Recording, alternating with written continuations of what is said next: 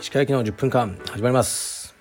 このチャンネルでは日本最大級のブラジリアン柔術ネットワークカルペディエム代表の石川行きが日々考えていることをお話しします。はい皆さんこんにちは。いかがお過ごしでしょうか。本日は1月の12です。えー、東京は少し暖かいですね。で今日の朝はまた息子とトレーニングしました。最近はですね少し柔術というか組み技のあの練習も入れてます。はい。で、えー、計画ではですねもう計画ばかりなんですが朝のトレーニングは続けてで4月から小学生になるとですね8時15分に学校に行かなきゃいけないので現在のように8時から9時で朝トレをすることができないです。ですから仕方ないので7時から8時でやろうと思ってます。小学校は割と近いんですよね。で近所の子がね1人いてねあの充実やってるんですけどその子をもう呼ぼうと思ってます。はい。でまあサイズは彼の方がちょっと大きいんですがやっぱね組でやるのが一番いいのではい。そのお母さんには言っておきました。いいですよって言って別にお金いらないんであの来れる日はどうぞって言って。でもあのやる気なかったりしたらあの怒ったりはしないですけども僕も全く相手しなくなるんでそれはお願いします。というふうにお伝えしてやろうと思いますね。うんどう どうでしょうか。やっぱね相手がいるんですよね。ルオトロとかね宮尾とかこう兄弟で強い選手多いですよね。常にね相手ができるあの存在が近くにいるっていうのはすごいプラスだと思いますね。うーんまあどうなることやら。でもしかしたらですね今年のワールドマスター行ってみようかなと思いますね。でワールドマスター多分キッズの大会もあるんですよね。で一緒に出たりもできるかなとか少し思ってます。で8月の後半9月のベガスなのでもうベガスはいいんですがそんな興味ないんですがさすがに試合の前には旅行できないのででベガスからどこかに旅行に楽しそうなところがあるかな車で。でそれを、まあ、そっちがメインだと困るんですけどね、まあ、試合もしつつ子供の試合もして、まあ、僕もねあの試合もできてさらに旅行も行けたらいいなと思うので少し考え始めようと思いますね。でも考え始めようってあってねもう8月だから本当にやるなら今から練習をちゃんと開始しないといけないですね。まやります。はい。ではレター。あレターの前に昨日の夜はですねスパイラルホールに行ってきました。ずっとあの仲良くさせていただいているアーティストの俊須藤さんですね。ペインターですね。の新しい個展「えー、春須藤アートランド」というのが開催されます。おそらく今日か今日からかな。開催されます。2週間ほどです。で昨日はレセプションでした。関係者レセプションという感じで、えー、っとご招待していただいたので行ってきたんですが大変素晴らしかったです。しゅんさんはもう、ね、僕が知り合ってからどんどんどんどん有名アーティストになられて、えー、っと個展の会場も大きくなってすごいですね。なんかシャイな方でね本当にこう派手じゃなくてもうアートにしっかり向き合ってるっていう方ですね。昨日は娘も連れて行ってきました。もうお忙しそうだったんでパパッとねちょっとご挨拶してあのね写真撮っていただいて帰ってきたって感じですね。しゅんさんはでも昨日ねあの会ったらいきなり「石垣の10分間聞いてます」ってまたあの言ってくれて嬉しかったです。あの聞いてくださってるらしいです。しゅんさん非常に素晴らしい個展でした。またあのねどっかあの暇があったらご飯でもよろしくお願いします。はい。ではレターに参ります。面白いレターです。石川先生こんにちは。今日は友人についてご相談です。友人はバリキャリで稼ぎもよく努力家で家事も完璧。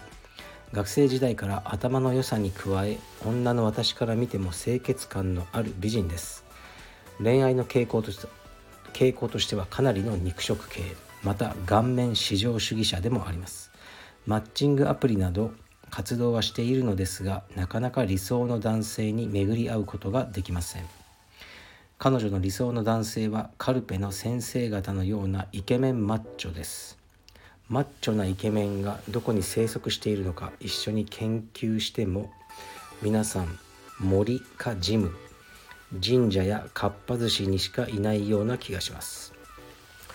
どこに行けば独身イケメンマッチョに出会えるのでしょうか。道場以外のご回答をいただきたいです。またそのようなイケメンマッチョにはどのようなアプローチ法が有効なのかこちらもご指南いただければ幸いです。よろしくお願いします。はいありがとうございます。イケメンマッチョいますか？カルペディエムのスタッフで。自由が丘のクレイグとかですね。やっぱイケメンマッチョですよね。まあトーマスもそうだろうし平田幸四郎もそうかな。ちょっと自由が丘イケメン度が高いですね。青山はイケメンマッチョ。まあ誠はイケメンマッチョに入るのかな。どうでしょうね。割といますね。やっぱなかなかイケメンマッチョは。でこれお金はいらないんでしょうね。イケメンでマッチョで金も持ってるってそういうやつはなかなかいないんで、ね、お金は多分この女性もバリバリねあの自分で稼いでるっていうんであの求めないと思うので男性に。だったらいけるんじゃないですかね。かなりの顔面至上主義者。いいですね。マッチングアプリがダメなのか。うん。やはりね僕が思うのは筋肉食堂ですね。筋肉食堂渋谷店どうでしょうか。よく行くんですがなんだかイケメンマッチョなお兄さんたちがいますよ。独身かどうかは知らないけど、まあ、昼間からあのねその袖とかまくって筋肉見せつけてあのチキンとか食べてるので多分独身だと思うんですけどなかなかイケメンマッチョ度は高いお店だと思いますね。でもお店にイケメンマッチョがいたからっていきなり「あのすいません」とかこうできないじゃないですか。どうしても男ならねナンパって感じでいいかもしれないですけど女の子はなかなかできないですよね。だからまず店員さんと仲良くなることですね。あのまず行ってこう食べて店員さんのなんかインスタとか聞いちゃって「インスタやってますか?」とか。ででこう通ってですね。で店員さんと仲良くなって私もう彼氏探してるんです。イケメンマッチョが欲しくてみたいなことを言うと。で夜食事とかお酒も飲めるんでゆっくりできるんですよね。ゆっくりしてる時にそういうこと言ってると、まあ、一人でねあのチキンを食べてるイケメンマッチョが来てたりしてであの店は大体常連率が高いからお店の人と仲いいこと多いですよね。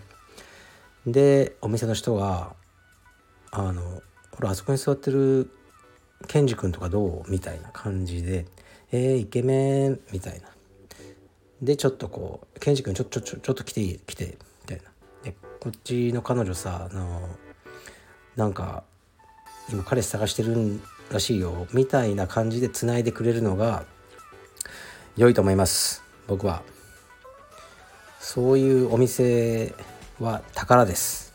まあ筋肉食堂がそうかわからどうかわからないですけどお店であのねやたらアシストをそうすることが趣味みたいなやつがいますね。はい。なんかいました。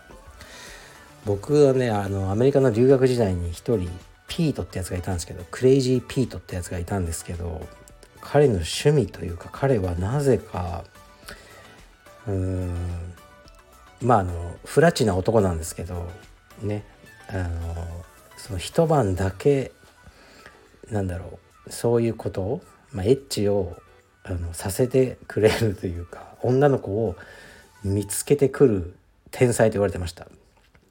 はい、であのトムっていうやつがいてで俺はいつもトムにあの、ね、女を紹介してるんだって言ってで、まあ、それが趣味だったんですねピートの。でトムは全然かっこよくないです。でもあのなんかねそれでいつもいい思いをしててででも紹介をねして成功したら1ドル俺はもらうことにしてると。1ドルですよ。なぜか。で今俺はあのトムから5ドルの貸しがある。ってこう笑ってたことを思い出しました。すいません。全く関係ない話でしたね。ただちょっとピートとトム好きだったんですよね。でまあそのねこの質問者さんの話に戻るとうーん。そんなにイケメンマッチョっていいですかね？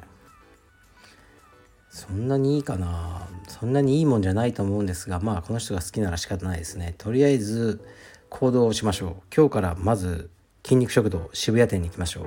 宮下パーク店よりも筋肉食堂渋谷店がいいです。2つあるんです。でまあ1週間ぐらい食べに行きましょう。もう毎日のように。はいそんなコストはかかりません。そしてお店の人と仲良くなりましょう。お店の人と仲良くなるにはインスタを聞きましょう。多分筋肉食堂とかのねタグですぐあの出てきそうな人がいるでしょう。で仲良くなって、えー、ね、ちょっとコメントをしたりして関係を深めてしかしリアルターゲットはそこじゃないと。あの食べに来るイケメンマッチョにあの紹介をしてもらう。ということをあの目的を持って筋肉食堂に通うのはどうでしょうか？はい。